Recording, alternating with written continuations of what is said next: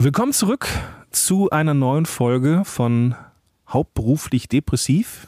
Der Titel geht mir immer noch sehr schwer über die Lippen, weil es ungewohnt ist. Es ist ungewohnt, aber ähm, mutig ähm, gehen wir jetzt hier voran mit diesem Podcast. Und nach den ersten drei Folgen, in denen ich hier so alleine ähm, ins Mikrofon gesprochen habe, habe ich heute meinen ersten Gast hier im Podcast. Sie ist psychologische Psychotherapeutin, Verhaltenstherapeutin, wohnt im wunderschönen oder im wunderschönen, am, am wunderschönen, im wunderschönen Niederrhein, direkt am Rhein und ist nicht irgendwer. Sie hat äh, auch einen Podcast namens Psychologie to Go. Der wird ähm, dir vielleicht schon bekannt sein. Wenn nicht, ist es eine dringende Empfehlung und ich verlinke das alles in den Show Notes. Im Rahmen dieses Podcasts geht sie sogar auf Tour. Da würde ich gleich gerne nochmal ein Wort drüber verlieren. Und freue mich, dass sie da ist. Herzlich willkommen in diesem Podcast, Franka Ciruti. Hallo, lieber Gordon. Danke für die Einladung. Du, super gerne. Klasse, dass, es, dass du das gemacht hast. Ähm, und der Podcast von dir, Psychologie to go, der geht ja gerade wirklich ab wie Schmidts Katze. ja. Ähm, auf Tour. Wie, wie und was ist da passiert?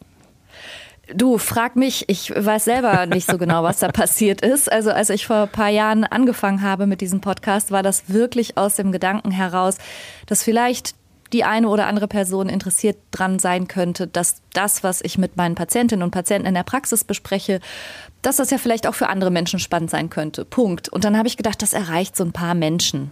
Und für die könnte es hilfreich sein, dass das jetzt solche Ausmaße angenommen hat und dass es wirklich Menschen gibt, die mir da live sogar bei zuschauen möchten, das glaube ich selber noch kaum. Ja, das ist echt Wahnsinn. Ähm, ja. Hast du so, so, so, ein paar Städte auf dem Zettel, wo man äh, dich sehen kann? Ich verlinke es natürlich auch in den Shownotes, aber. Ja, um äh, Köln, Berlin, Leipzig, Stuttgart, alles dabei. München. Also tatsächlich hm, okay. alle großen deutschen Städte. Ja, dann ist für jeden was dabei. Und da ist es das denn so, dass du dann immer einen Vortrag machst oder machst du da Live-Podcasting, immer neue Folgen? Nee, tatsächlich wird das ein Programm sozusagen sein, eine äh, wir werden live eine Podcast-Episode aufzeichnen, aber es wird sich nicht um ein spezielles Störungsbild oder einen speziellen Aspekt der Psychologie handeln, sondern ich teile da meine eigenen persönlichen größten Aha's aus meiner Berufspraxis und aus 150 Jahren Psychologie und Psychologieforschung. Also alles, was ich selber so richtig spannend und hilfreich finde, das werde ich da teilen. Äh, Nochmal für mich, weil ich es nicht ganz genau äh, verstanden habe. Das heißt, wenn ich jetzt in Köln und in Düsseldorf dabei bin, dann bekomme ich jeweils dieselbe Show oder sind das immer ja. unterschiedliche Sachen? Nein, das schaffe ich nicht. Das sind so viele Shows, das schaffe ich nicht, mich da von einem auf den nächsten Tag, weil die sind teilweise an aufeinanderfolgenden ja. Tagen, da jeweils mir was ganz Neues auszudenken. Das wird ah, dann schon ungefähr das Gleiche sein. Okay, gut. Ich hätte, hätte, hatte gedacht, das ist so, eine, so ein, so ein Live-Podcasting, wie es halt auch in der Podcast-Szene äh, modern ist, dass man immer, immer irgendeine Folge aufnimmt. Aber du hast dein Programm und mit dem tourst du quasi. Genau. Alles klar, jetzt habe ich es verstanden. Ja. Franka, wir zwei kennen uns schon eine Weile. Ähm, mhm. Diesen Podcast habe ich natürlich auch schon, äh, ja, ich weiß nicht, ob ich die erste Folge direkt mitgehört habe, aber nee, ich glaube nicht. Ich glaube, ich erinnere mich, dass du in meiner äh, Podcast-Gruppe irgendwann auftauchtest. Ich dachte, oh, guck mal da. Ich kenne ähm, ähm, den, ähm, du hast, glaube ich, so eine Brücke in deinem Facebook-Profil gehabt. Wir sind eine ja, von, du hast mir geschrieben. Bin, ja, ja, ja, irgendwie war das. Das Foto, oh. da steht drauf, ich bin eine von wir und das ist eine genau. von den genau. Ruhrgebietsautobahnen und da hast du mir geschrieben und hast gesagt, die Brücke kenne ich. Aus der ja, Ecke genau. komme ich auch. Genau, genau, das ist die Brücke kurz vor der Ausfahrt Mörs, glaube ich, Mörs Ost. Genau. Und ähm, das ist ja so meine, meine, meine, meine Hometown. Genau, so sind wir dann irgendwann äh, in Kontakt gekommen. Genau. genau. Ähm, aber das ist nicht heute unser Thema. Heute ist unser Thema, ähm, wie ist so die Herangehensweise, wenn ich merke, ich bin vielleicht psychisch erkrankt oder habe eine äh, psychische Erkrankung oder weiß das vielleicht sogar schon, oder keine Ahnung. Ähm, und wie gehe ich jetzt so vor? Ne, das, mhm. Ich habe das in der, der vorletzten Folge skizziert und du erinnerst dich, ich hätte dir das ja auch mal erzählt, ähm, wie so mein erster Kontakt war mit einer Psychologin, die mhm. dann sehr, ja, nicht so hundertprozentig ähm, auf mich eingehen konnte oder wollte oder keine Ahnung was. Und ich bekam auch nichts mit und keine großartigen Empfehlungen, außer probieren Sie es mal mit einer anderen Therapieform. Ähm, ich würde gerne mit dir diesen Weg skizzieren. Was muss ich tun, wenn ich Hilfe brauche? Ja, Und vielleicht lass gerne. uns mal einsteigen mit dem Punkt. Ähm, ich habe die Befürchtung, dass mit mir psychisch irgendwas nicht in Ordnung ist. Es gibt noch keine Diagnose, kein gar nichts. Es gibt vielleicht ein bisschen Dr. Google. Man hat vielleicht mal irgendwie den Verdacht, ich bin psychisch krank. Darf ich mich dann überhaupt irgendwo vorstellen bei einer Psychologin? Was mache ich zuerst? Mhm. Also ganz wichtig ist erstmal zu unterscheiden, vielleicht, wo du dich überhaupt hinwenden kannst. Ich weiß, dass das bei vielen Menschen ein bisschen durcheinander geht. Was sind überhaupt Psychologen? Was sind Psychiater und Psychiaterinnen? Und was sind mhm. Psychotherapeuten? Und wo ist überhaupt der Unterschied? Vielleicht das erstmal vorweg. Psychiater und Psychiaterinnen, das sind Mediziner. Das sind Ärzte und Ärztinnen und die behandeln psychische Erkrankungen überwiegend medikamentös.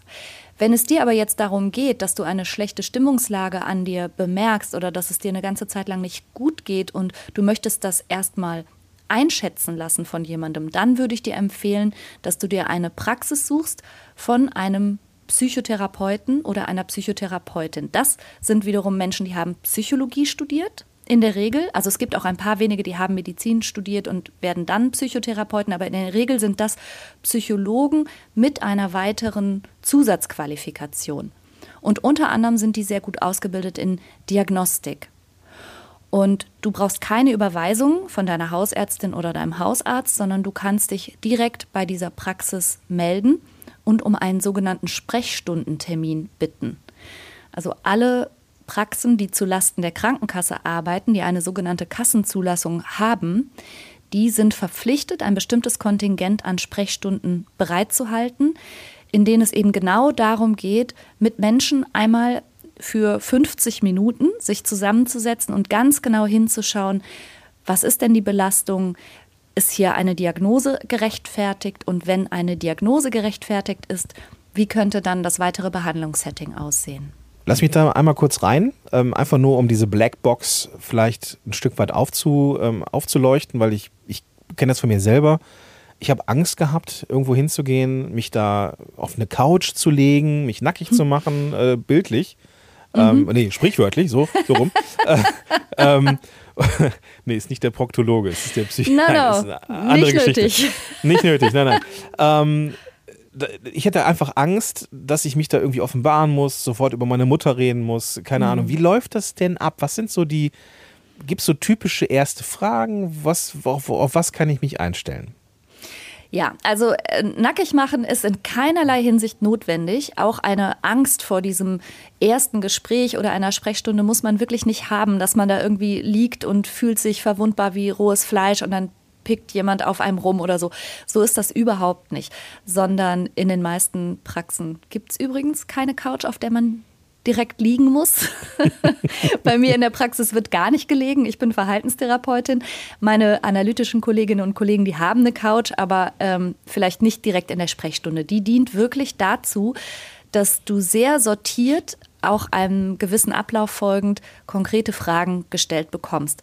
Das heißt, die Psychotherapeutin oder der Psychotherapeut wird mit dir einigermaßen strukturiert alle möglichen Belastungsfelder abklopfen und dir gezielt Fragen stellen. Also kennen Sie das von sich, dass Sie Schlafstörungen haben? Wie verhält sich das mit Ihrem Appetit? Auf einer Skala von 1 bis 10, wie würden Sie denn Ihre Stimmungslage beschreiben und so weiter? Und natürlich hast du auch die Gelegenheit, selber mal zu berichten, was überhaupt bei dir los ist und was dich herführt und warum du glaubst, dass du vielleicht eine psychische Erkrankung haben könntest. Also für all das ist Platz. Und bestenfalls hat dann der Behandler oder die Behandlerin nach diesem ersten Gespräch einen Eindruck und kann auch einschätzen, erstens, welche Diagnose bei dir vorliegt oder welche Diagnosen. Man kann ja auch mehrere Diagnosen erfüllen und spricht mit dir ab, wie du jetzt weiter vorgehen kannst. Aber das ist wirklich, ja, da braucht man keine Angst vorzuhaben. Okay, ja, das, das kann ich bestätigen. Ähm, ich hatte natürlich auch Befürchtungen und Sorge, was mich da erwartet, weil, ja, du hast so ein diffuses Gefühl von Scheiße, ähm, dir geht's kacke und dann gehst du zu irgendjemandem hin und, also ich persönlich hatte dann irgendwie die Befürchtung, ja, der sagt, ja, du stellst dich einfach nur an, weil du eine Wurst bist. So, du bist einfach nur ein Loser. Deswegen also, ist dein Leben so. ähm, das, das Gott, ist ich nicht weiß so nicht, wahr. was du denkst von Psychotherapeutinnen. Aber ich glaube, ich habe in meiner ganzen Berufskarriere noch zu niemandem gesagt, du bist ein Loser und eine Wurst aus. Nein, aber das, war, das waren diese, diese katastrophisierenden Ja. Befürchtungen, die, dann, die dann passieren. Äh, bevor ich natürlich das erste Mal in Kontakt mit äh, einer Ja. Psychologin und einem Psychologen war, ähm, waren das so Befürchtungen. Und vielleicht ist ne, der eine oder der andere, die jetzt hier zuhört, gerade an einem Punkt und denkt, ja, aber genau davor habe ich Angst, dass irgendwie jemand sagt, nee, du bist einfach nur faul oder keine Ahnung was. Ähm, das ist super wertschätzend. Das habe ich, das ist das, was ich immer wieder ähm, mitbekomme. Und deswegen darf man da auch wirklich ähm, ent, naja, so entspannt sein, wie es halt irgendwie geht in der Situation. Übrigens, wenn ich da ganz kurz einhaken darf, diese, diese Aussage, also exakt, was du gerade gesagt hast, oh Gott, vielleicht bin ich auch einfach nur faul. Vielleicht sagt mir diese Person jetzt auch noch quasi aus berufenem Munde, reiß dich zusammen, du hast gar nichts. Get your shit together, das ist doch keine Krankheit, das ist Faulheit. Ne?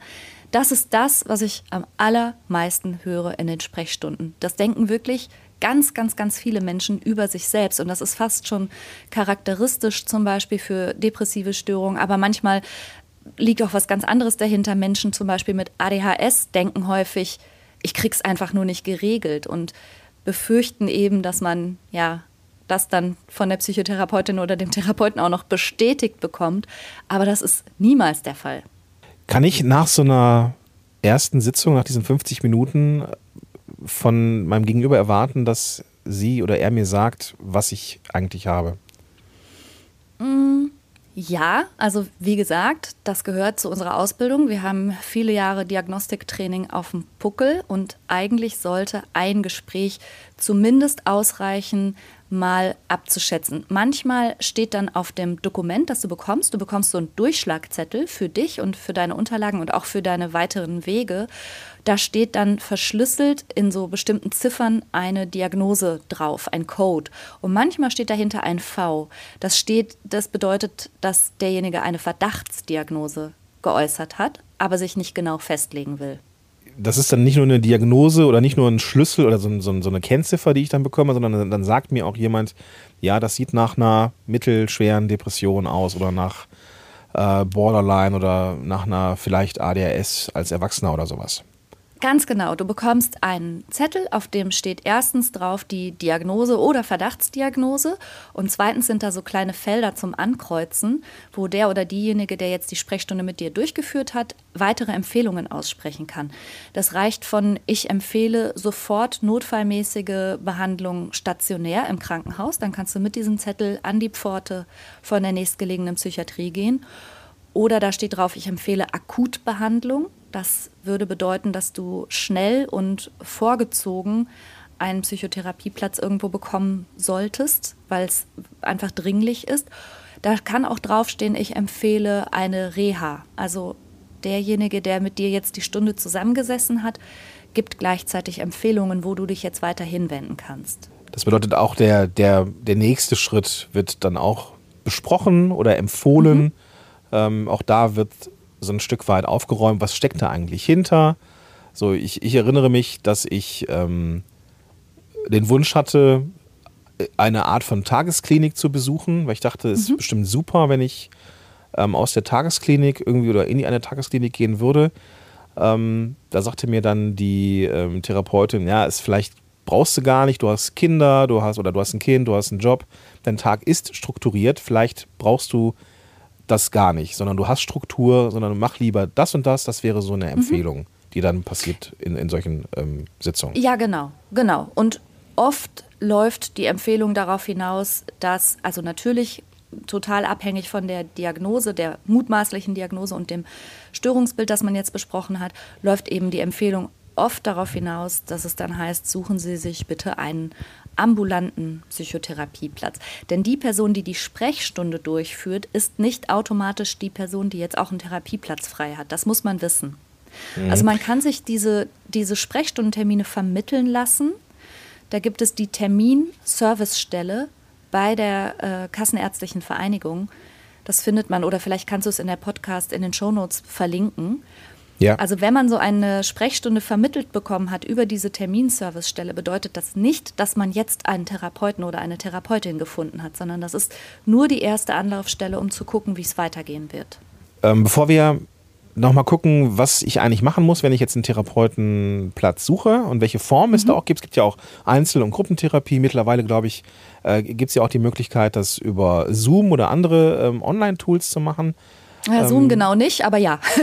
okay, aber ir irgendwas in, der, gibt, in irgendeiner Richtung? Es gibt welche, die datenschutzsicherer äh, sind. sind. und ja. da müssen wir uns, uns genau, da müssen genau, ja. Lass uns, lass uns da gleich zu kommen. Ich würde gerne noch eine, eine Sache mit dir besprechen. Ich erinnere mich mhm. zurück, dass diese Diagnose, und da habe ich ähm, in der letzten Folge drüber gesprochen, ähm, dass das eines der ja, besten Tage meines Lebens war, weil ich endlich meinen Feind mhm. kannte. Ähm, mhm. Erlebst du das häufig? Oder erlebst du das ja. häufig auch so in deinen, in deinen, äh, in diesen Erstgesprächen, ähm, dass da wirklich auf einmal Dämme brechen und Erleichterung da ist, dass man endlich versteht, warum man so tickt, wie man tickt? Ja, total. Also ganz viele Menschen sind genau wie du unfassbar erleichtert. Jetzt hat das einen Namen und auch eine Bestätigung. Und nein, ich bin nicht faul und nein, ich bin nicht einfach nur eine Wurst, sondern ich habe eine Erkrankung. Das ist für viele Leute eine Erleichterung. Es kommt ein bisschen drauf an. Es gibt auch Menschen, zum Beispiel mit einer psychosomatischen Störung, die finden das eher irritierend. Die sind ganz lange auf der Suche nach irgendwelchen körperlichen Ursachen. Und wenn dann jemand sagt, aber es könnte psychosomatisch sein, es könnte eine Somatisierungsstörung oder sowas sein, da bleibt dann so ein bisschen Restvorbehalt, so wie was? Ich habe doch Schmerzen, wieso soll das die Psyche sein? Also diesen Effekt gibt es auch, aber weit überwiegend ist es ja Erleichterung und froh zu sein, dass man da auf Verständnis trifft und dass das Ganze jetzt einen Namen hat. Gehen wir mal davon aus, dass jetzt keine ähm, akute Sache ist, im Sinne von ja, suizidale Gedanken mhm. oder dass ich mich jetzt irgendwo ähm, in einer Psychiatrie vorstellen muss oder mhm. dass ich jetzt ähm, vorgezogen werden muss, weil es wirklich hart ist. So, ich habe die Empfehlung bekommen, dass ich, dass ich mir einen Therapieplatz suche. Ähm, lass uns, lass uns diesen Weg mal, also ich, ich habe jetzt mehrere Fragen auf einmal, ähm, die an dieser Stelle passieren, aber ich versuche jetzt so ein bisschen mich selber zu strukturieren. Ähm, es gibt die Möglichkeit, prinzipiell Einzel- und Gruppentherapie zu machen, richtig? Genau. Mhm. Das stimmt. Okay, das, das heißt, ähm, ich muss jetzt auch nicht zwangsläufig mir eine, eine, einen Einzeltherapieplatz suchen, sondern ich kann auch starten mit einer Gruppentherapie. Ja, ich freue mich total, dass du das direkt so ansprichst. Das ist vielen Leuten nicht bewusst, beziehungsweise viele Leute glauben auch, Gruppentherapie, das wäre vielleicht sowas wie zweite Wahl oder nicht so gut, weil ich in der Gruppe gar nicht so gesehen oder gehört werde. Aber ich bin Gruppenpsychotherapeutin und auch aus vollem Herzen und voller Überzeugung, weil es eben Studien gibt, die zeigen, dass Gruppenpsychotherapien sehr gut wirksam sind und in manchen Fällen sogar wirksamer als Einzelpsychotherapie. Und die Chance, in einer Gruppe unterzukommen, ist oft höher, als einen Einzelpsychotherapieplatz zu finden. Daher ja. kann ich da nur zu ermuntern. Das äh, wird auch etwas sein, was ich, wo ich dich gerne nochmal vors Mikrofon zerren würde, zu späterer ja, Stunde. Ja. Ähm, weil es, weil es, also ich, ich selber, ich meine, ich, ich mache diesen Podcast ja, weil ich offen und ehrlich bin. Also ich, ich bin gerade selber auch auf der Suche mhm. ähm, nach einem Gruppen, einem passenden Gruppentherapieplatz. Es gibt sehr, sehr viele Möglichkeiten. Ähm, da gibt es auch, du hattest mir mal eine, eine Adresse genannt, Gruppentherapie, Gruppen, Gruppentherapie.de. www.gruppenplatz.de heißt die. Gruppenplatz.de. Ich werde das auch verlinken ja. in den Shows. Ich hoffe, ich denke dran. Ja. Ähm, so, sollte ich tun. Ähm, da da gibt es äh, Gruppentherapie-Möglichkeiten. Ähm, da gibt es erstmal so eine Art ähm, Mini-Assessment, so wofür suchst du eigentlich was? So mhm. hast du ADHS, hast du eine Essstörung, hast du Depressionen, ne, was weiß ich und dann natürlich den Ort, wie weit bist du bereit äh, zu fahren. Und dann gibt es da einfach Möglichkeiten, sich bei den Leuten zu melden. Genau. Und ähm, das fand ich schon ziemlich cool. Und da bin ich halt ja. auch gerade auf der Suche. Ich bin sehr gespannt. Ich freue mich auch drauf, weil ich glaube, ähm, also ich, ich kenne den Nutzen von Gruppe. Man, man, man ist irgendwie ja in einer, in einem geschützten Bereich, man hat aber regelmäßig die Möglichkeit, sich auch mal ähm, auszukotzen, aber auch zu helfen oder auch mal irgendwie ein Feedback zu geben. Äh, das finde ich extrem wertvoll und ähm, ja, freue ich mich drauf. Oh, ich freue mich so, dass du das so sagst, weil, wie gesagt, ganz viele Leute erleben das als eine große Hürde, sich in einer Gruppe zu öffnen und gleichzeitig weiß ich halt einfach jetzt auch aus meiner Berufserfahrung als Gruppenpsychotherapeutin. Es gibt kaum was Heilsameres. Aber ja. je nachdem, manche Menschen möchten vielleicht mit ihrer speziellen Problematik auch lieber erstmal nur das Zwiegespräch haben. Das ist natürlich auch in Ordnung. Und ja, es gibt verschiedene Angebote ja. für jeden, was äh, er braucht. Genau, also das Thema Gruppentherapie sollten wir auf jeden Fall nochmal beleuchten irgendwann. Ähm, lass gern. uns jetzt mal gucken. Ähm, ich bin jetzt auf der Suche. Ja, ich habe mich jetzt mhm. vielleicht gegen eine Gruppe entschieden, weil ich denke, das ist irgendwie eins zu eins oder ne, das Zwiegespräch ist irgendwie vielleicht effizienter, man weiß es nicht. Ähm, dann, was mache ich dann? Da habe ich ja diesen Zettel bekommen von der, von mhm. diesem, von der, von diesem Erstgespräch, dann nenne ich es einfach mal. Was mache ich dann? Rufe ich dann einfach irgendwen an, lass mich auf eine Warteliste setzen? Wie läuft das dann ab? Ja, alles. Und ich wünschte auch, ich könnte was Optimistischeres sagen. Es ist im Moment wirklich total schwer, schnell einen Therapieplatz zu finden. Daher lohnt sich das tatsächlich im Umkreis zu schauen, wo sind psychotherapeutische Praxen und sich dort jeweils auf die leider nahezu unvermeidliche Warteliste setzen zu lassen. Mhm. Mm, wenn man Adressen braucht, kann man sich an die eigene Krankenkasse wenden. Die haben in der Regel Hinweise, wo Therapeuten in der Umgebung sich niedergelassen haben. Man kann auf der Seite der jeweiligen Landespsychotherapeutenkammer gucken. Also da sind die einzelnen Bundesländer aufgegliedert und da kann man im eigenen Postleitzahlenbereich suchen. Man kann sich natürlich auch an die Hausärztin oder den Hausarzt wenden weil die manchmal auch ähm, mit jemandem gut zusammenarbeiten. Also da muss man tatsächlich leider selber sehr aktiv werden und ich weiß, dass das genau die Krux ist, weil natürlich mhm. Menschen, denen es gerade nicht gut geht, häufig die Kraft überhaupt nicht haben. Ausgerechnet ja. in dieser Verfassung jetzt ganz viel zu telefonieren oder rumzufahren oder E-Mails zu schreiben. Aber vielleicht kann man da auch jemanden um Hilfe bitten und sich da vielleicht auch nicht scheuen, sich ein bisschen unter die Arme greifen zu lassen. Ich weiß, dass das schwer ist. Und noch andere Möglichkeiten sind die sogenannten sozialpsychiatrischen Dienste. Die gibt es eigentlich auch in allen Städten. Die sind angegliedert an das Ordnungsamt oder das Gesundheitsamt und die sind häufig auch sehr gut vernetzt. Also da kann man auch sagen, ich habe folgendes Problem und suche Unterstützung. Also einfach nur überall einmal anzudocken, wo es vielleicht Vernetzungsmöglichkeiten gibt oder jemand vielleicht einen Psychotherapeuten, eine Psychotherapeutin kennt das, äh, da muss man leider im Moment ein bisschen Kraft aufbringen für. Es ist nicht ganz leicht. Ist das vielleicht auch ein Plädoyer für Gruppentherapie? Also kann ich da, kann ich auch damit starten? Ich meine, ich kenne die Antwort auf die Frage, aber ich kann doch auch damit starten und trotzdem auf Wartelisten sein, oder? Ja, absolut. Also, wobei die meisten Leute, die jetzt bei mir in Gruppentherapie sind, dann glaube ich auch nicht mehr weg wollen. Aber ja, also wenn, wenn du die Möglichkeit hast, schnell in eine Gruppe zu kommen, aber dir eigentlich denkst, langfristig hätte ich trotzdem gern Einzeltherapie, spricht da ja nichts gegen. Dann starte mit einer Gruppe, wenn das schnell geht und überbrücke damit die Zeit. Allerdings muss man wissen, dass das Therapiekontingent, das deine Krankenkasse dir bewilligt, also die Sitzungen, die dir angesichts deiner Diagnose zur Verfügung stehen, natürlich auch in der Gruppe auch schon mit aufgebraucht werden. Mhm. Also du hast kein unendliches Stundenkontingent. Was dann aber, um jetzt auch schon mal die Ängste zu nehmen, bei Bedarf erweitert werden kann. Ja, ja, absolut. Es, sind, es ist einfach so eine, ähm, so eine formale Sache. Man bekommt Therapien in Häppchen bewilligt. Es sind erstmal nur zwölf Sitzungen, das ist die Kurzzeittherapie 1. Da bekommt man weitere zwölf Sitzungen, das ist die Kurzzeittherapie 2. Und dann gibt es noch einen Bewilligungsschritt, das ist die Langzeittherapie. Und die kann man dann auch nochmal verlängern. Das ist so ein bisschen ähm, eine Bürokratie. Die Krankenkassen möchten einen Riegel davor schieben, dass man direkt mit unendlich Stunden startet. Und das braucht dann jeweils eine Unterschrift und einen Antrag des Therapeuten oder der Therapeutin.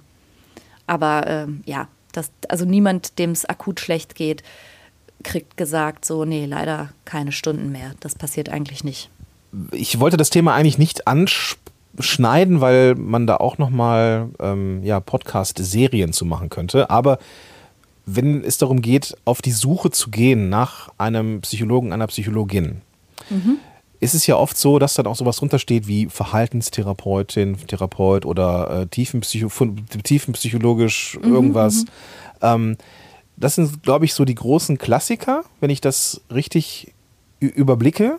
Ähm ja, und die systemische Therapie ist seit neuestem Therapie. auch, okay. genau, auch äh, Krankenkassen finanziert. Die ist jetzt auch zugelassen als sogenanntes Richtlinienverfahren. Das sind die psychotherapeutischen Verfahren, die in der Vergangenheit ihre Wirksamkeit erwiesen haben.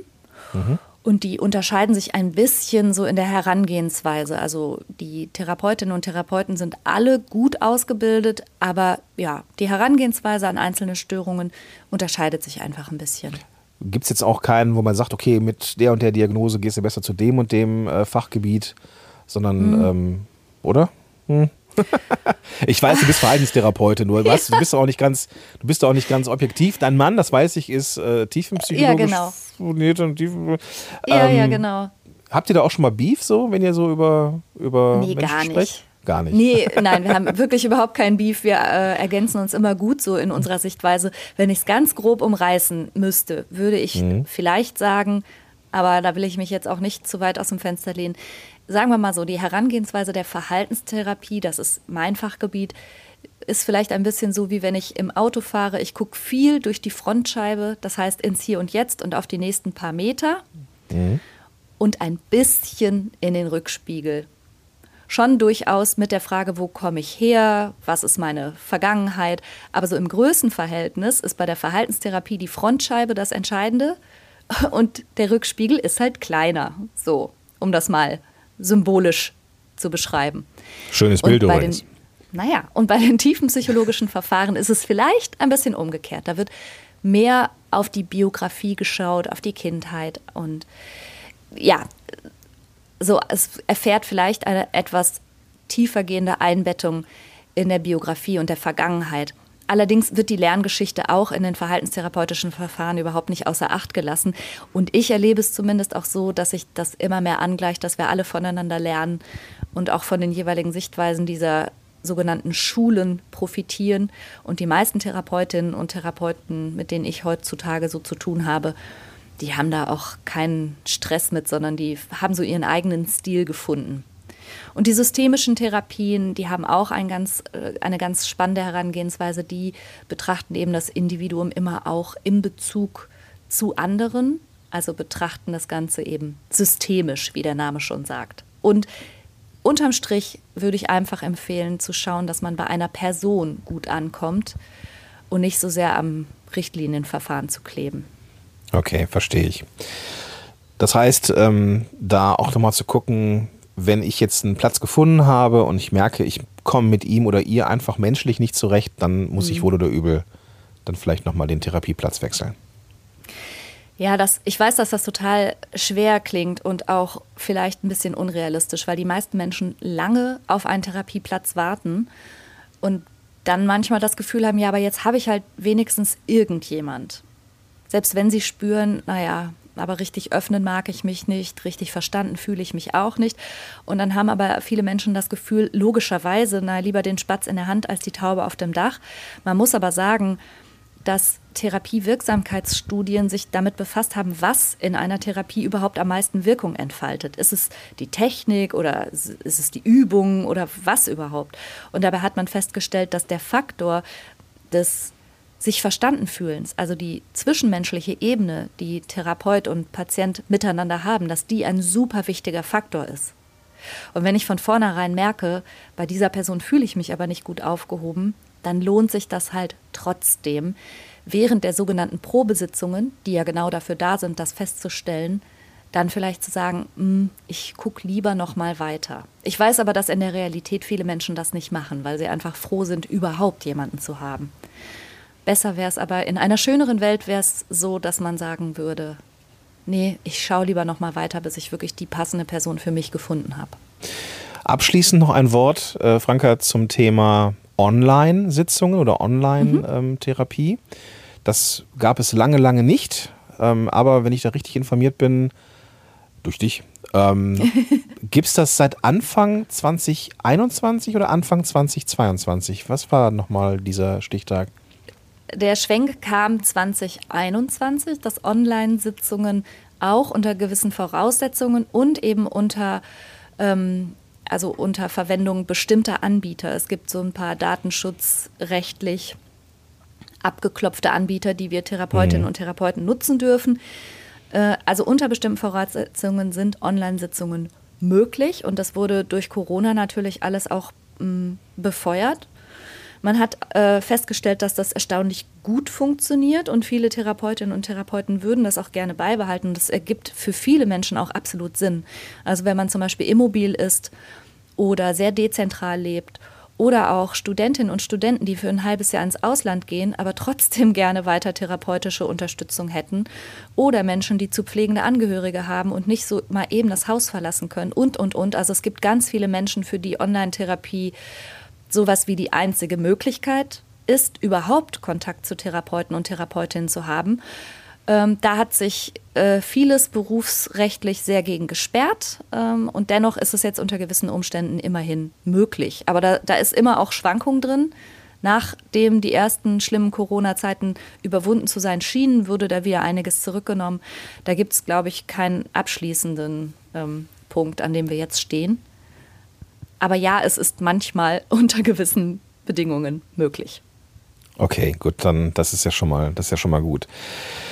Ähm, lass mich noch mal ganz kurz zusammenfassen, was ich jetzt so mitgenommen habe. Also, mhm. es, du gehst, wenn es dir nicht gut geht, ähm, hast du die Möglichkeit, einen der ähm, Sprechstunden wahrzunehmen. Alle kassenärztlich zugelassenen Psychologinnen und Psychologen, die ähm, haben ein bestimmtes Kontingent. Da suchst du dir, nimmst du dir einen Termin. Das kannst du auch über die kassenärztliche Vereinigung machen, dass du dir da, äh, dass du da einen Termin bekommst.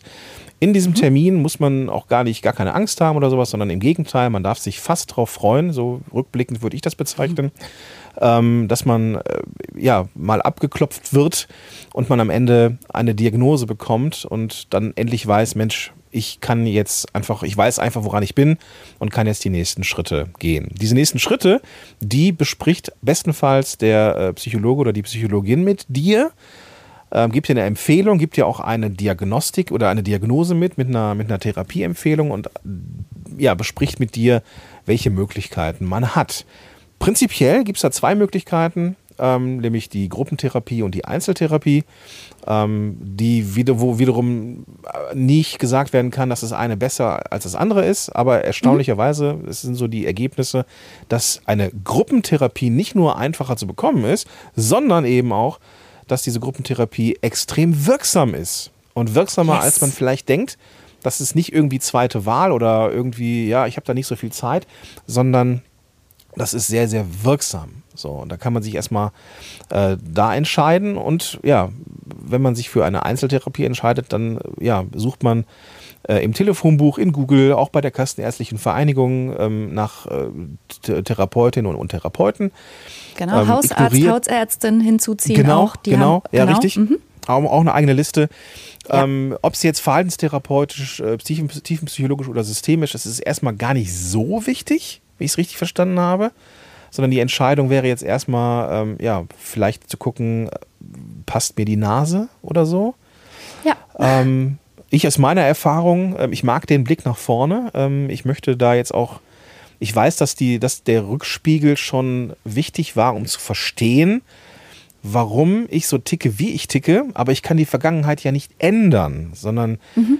Ja, ich kann nur aus ihr lernen und deswegen, wenn ich jetzt ein bisschen parteiisch sein darf, und ich bin es ja, ist ja schließlich mein Podcast, ähm, finde ich diesen verhaltenstherapeutischen Ansatz eigentlich schon ziemlich geil, muss ich sagen. So, aber das, das ist nur meine mich. Meinung.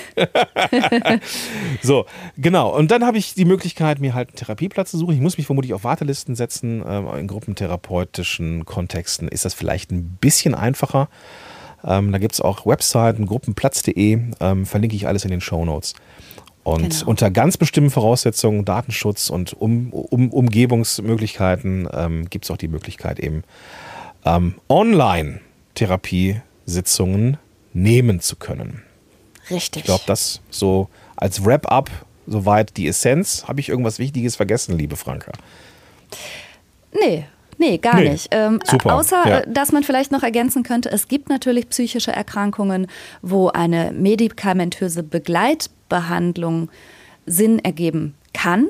Mhm. Und dann kann man im Zuge dessen, dass man einen Psychotherapieplatz sucht, sich vielleicht auch direkt nach einer ärztlichen Psycho äh, psychiatrischen Praxis umschauen.